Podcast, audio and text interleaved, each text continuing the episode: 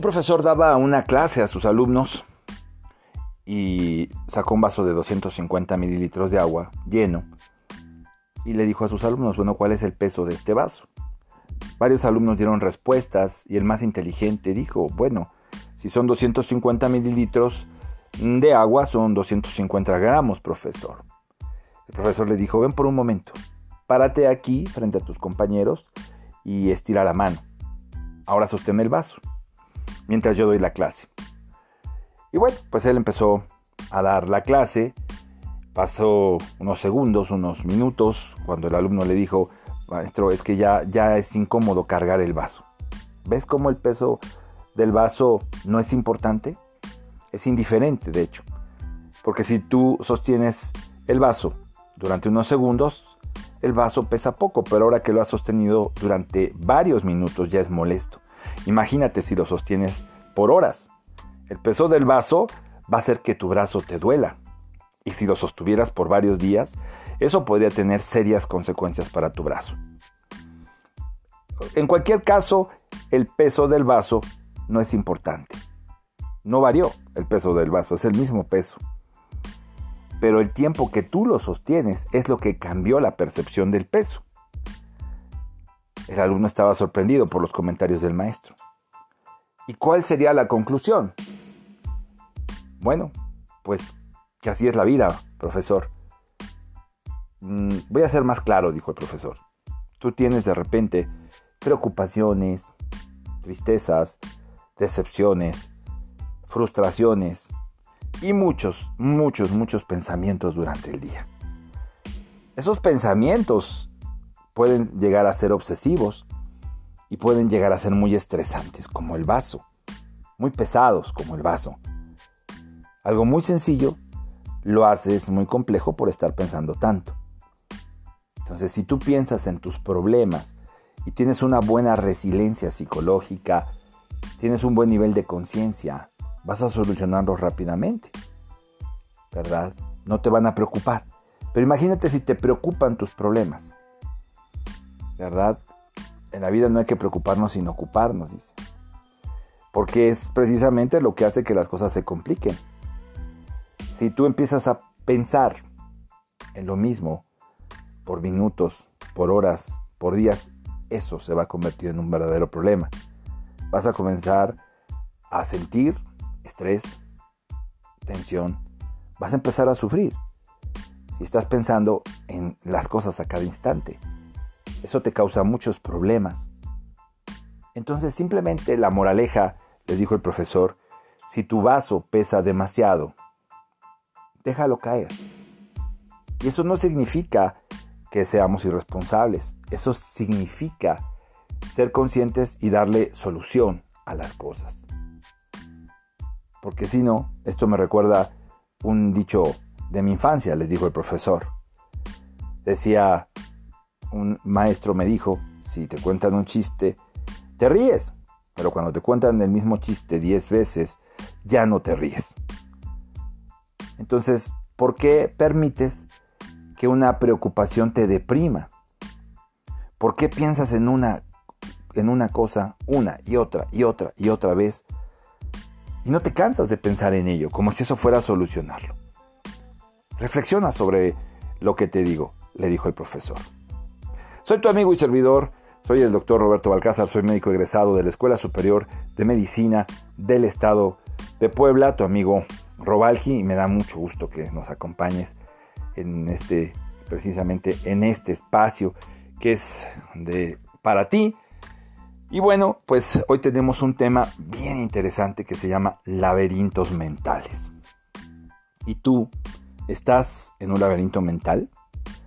Porque esto es lo que ocurre muchas veces, como el ejemplo que puso este profesor. Muchas veces estamos en esta sociedad en laberintos mentales esas cosas que nos ocurren es como un laberinto, ¿verdad? Te metes y antes eso era un juego y había que encontrar la salida. Pero las personas se confundían y finalmente se perdían en un laberinto. Así son nuestros laberintos mentales. Te pierdes en algo que es absurdo, te empiezas a preocupar, te empiezas a asustar, te vuelves poco resolutivo, tienes una baja resiliencia psicológica de manera que prefieres el síndrome del avestruz, esconder la cabeza aunque se vea todo el cuerpo, ¿verdad? Y obviamente pues los depredadores acaban con el avestruz. Entonces eso es lo que nos pasa cuando tenemos esos laberintos mentales.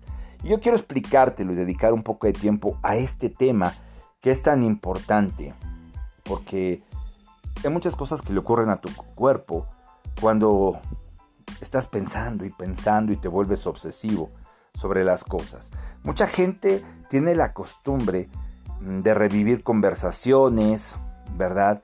Mm, de estar preocupándose por situaciones hipotéticas, de, darle muchas cosas, muchas vueltas a, las cosas en su cabeza, ¿verdad? E, esta sociedad tiene esa tendencia obsesiva que se ha vuelto una enfermedad. De hecho, hay estudios, hay un estudio muy interesante hecho por la American Psychological Society que dice que el 80% de los adultos entre 25 y 40 años de edad, 80% fíjate, pasan muchísimo tiempo analizando los mismos pensamientos, se vuelven obsesivos.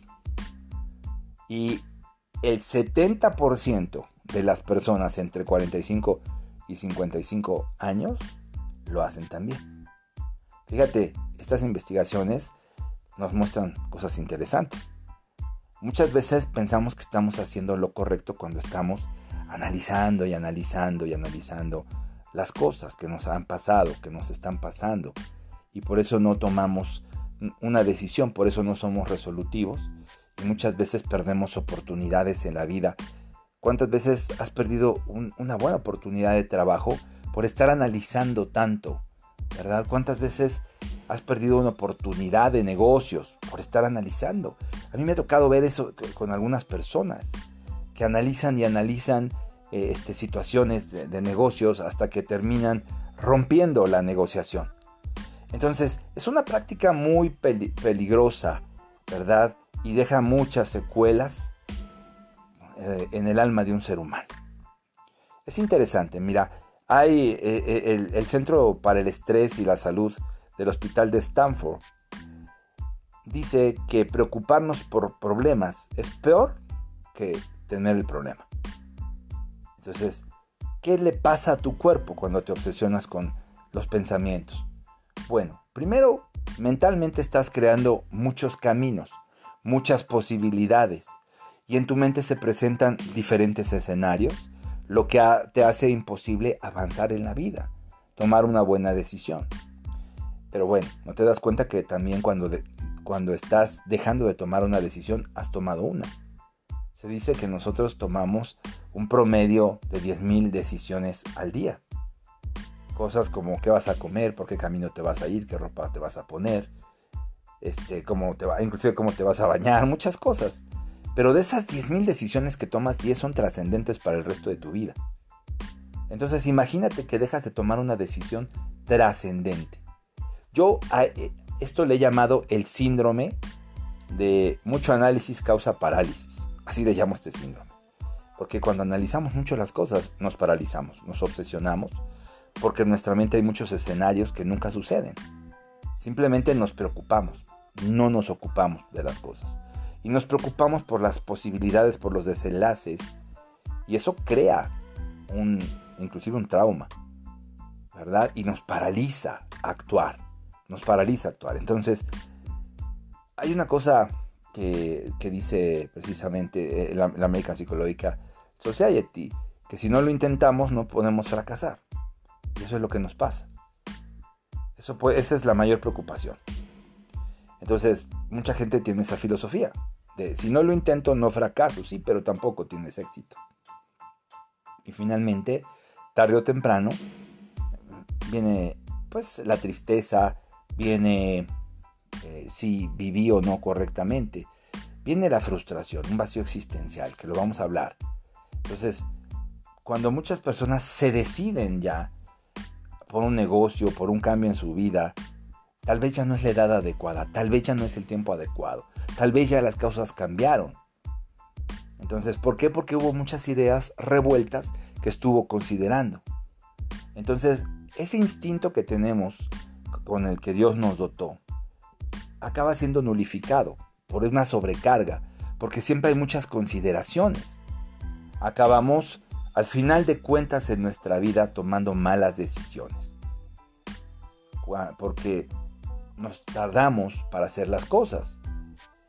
Eh, hay una psiquiatra que eh, es directora mm, del Departamento de Psiquiatría de la Universidad de Nueva York, que dice que cuando nosotros analizamos mucho las cosas, se pierden ciertos procesos cognitivos.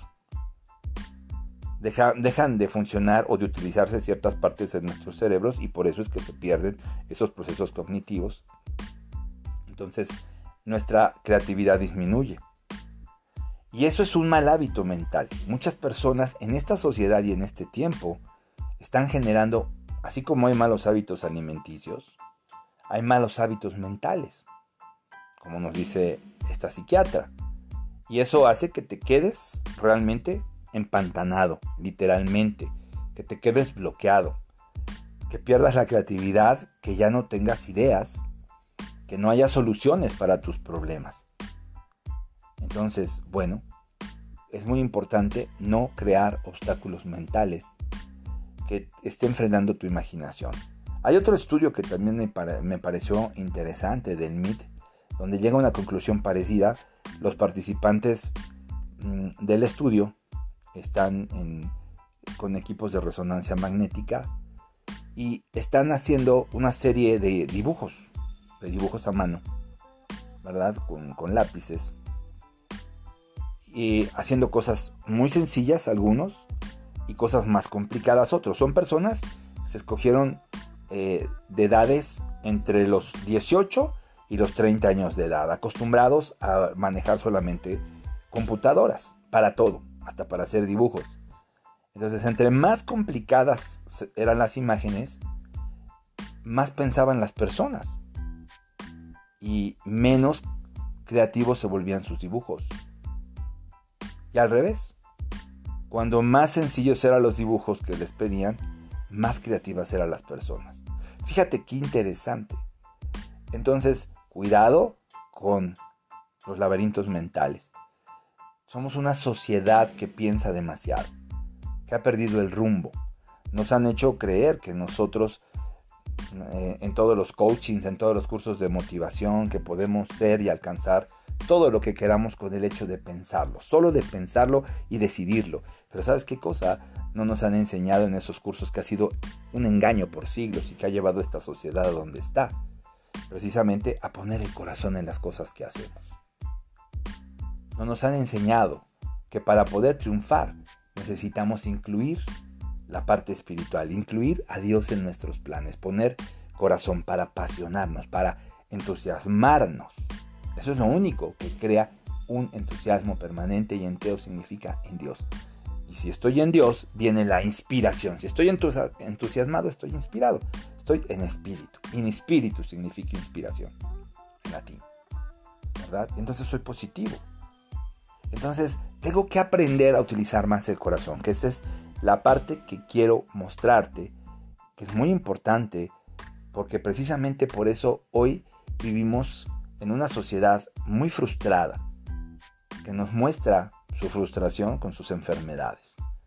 Una sociedad que después de los 50 años, 40 años, piensa que ya no puede ser contratada, que ya se le acabó la vida, que ya no puede crear un negocio, que ya no puede crear una relación, que ya no puede crear absolutamente nada.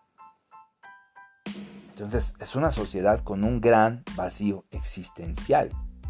Porque le damos muchas vueltas a las cosas en nuestra cabeza y esto nos roba mucha energía de vida, mucha energía vital. Nuestro cerebro siempre está generando y generando y generando pensamientos, escenarios poco productivos o nada productivos. Esos yo les llamo pensamientos parásito o pensamientos basura. Y así como hay comida chatarra, comida basura, hay pensamientos chatarra o pensamientos basura. Y así como se eh, una célula, una célula deja de trabajar en un organismo como el hígado, que es un organismo multicelular. Se separa, decide no trabajar más, no ser parte de, ese hígado y entonces empieza a fermentar porque una célula respira como un organismo multicelular, estando todas juntas respira. Al separarse fermenta y entonces se empieza a reproducir anárquicamente y no tiene un trabajo, empieza a robarle los nutrientes a ese órgano donde se instaló formando un tumor. Y cuando ya no es suficiente, ese suelo nutricio emigra a otras partes y eso se llama metástasis. Y la célula no se da cuenta que en esta eh, emigración, ¿verdad? Acaba con el huésped, con quien le está alimentando.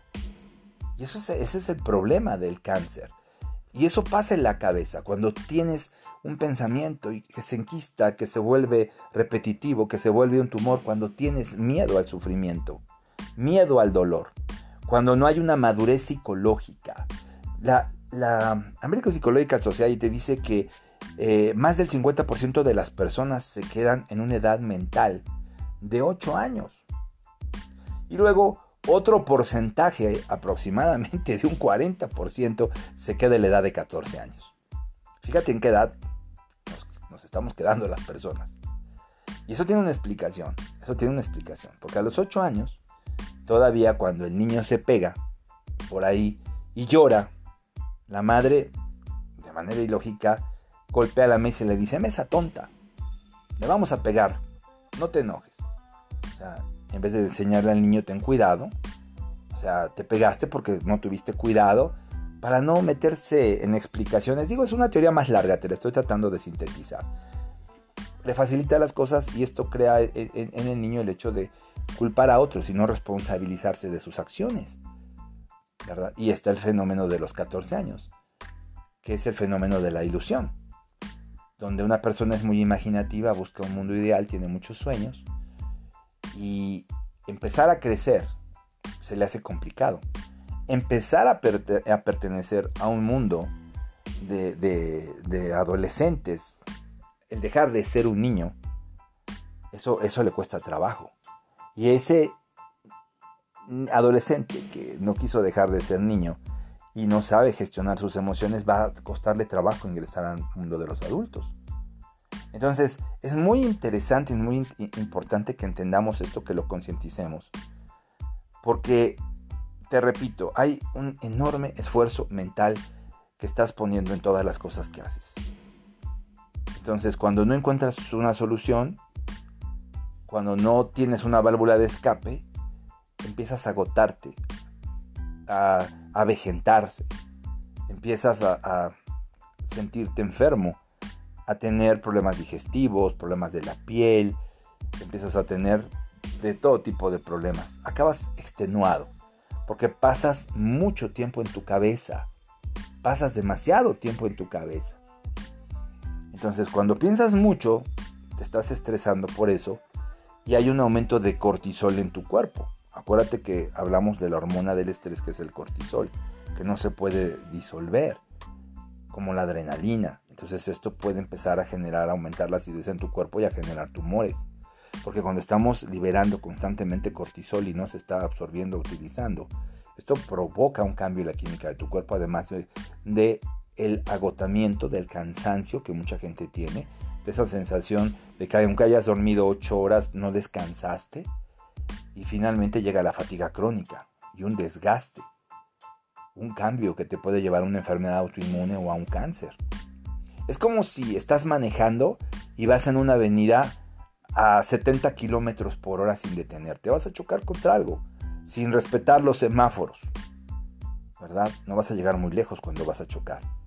Entonces, otra de las cosas que pasa, como las personas siempre se quedan con la televisión mental encendida, con la cabeza encendida, tienen problemas para dormir, tienen insomnio. O son personas que duermen demasiado para evitar la realidad. Pueden darse los dos extremos, porque se quieren desconectar, quieren cerrar los ojos o porque simplemente no se pueden desconectar y por eso no pueden dormir. Entonces, para poder llegar a un sueño donde verdaderamente descanse, donde verdaderamente me relaje a un estado profundo del sueño, necesito estar relajado, calmado antes de dormir. Nuestro corazón se tiene que relajar. El estrés tiene que bajar, la tensión, la respiración, la presión arterial, se tiene todo esto tiene que ralentizarse, ¿verdad? Entonces, a través de, la autoconciencia, analizamos las cosas que nos están preocupando, que nos están activando, empiezo a analizar las situaciones que me provocan estrés o ansiedad, pero no para, ignorarlas, ¿verdad? Porque finalmente eso me va a traer más problemas y más estrés. Es un círculo que se cierra sobre sí mismo hasta que me incapacita completamente. Es un, es un mal hábito.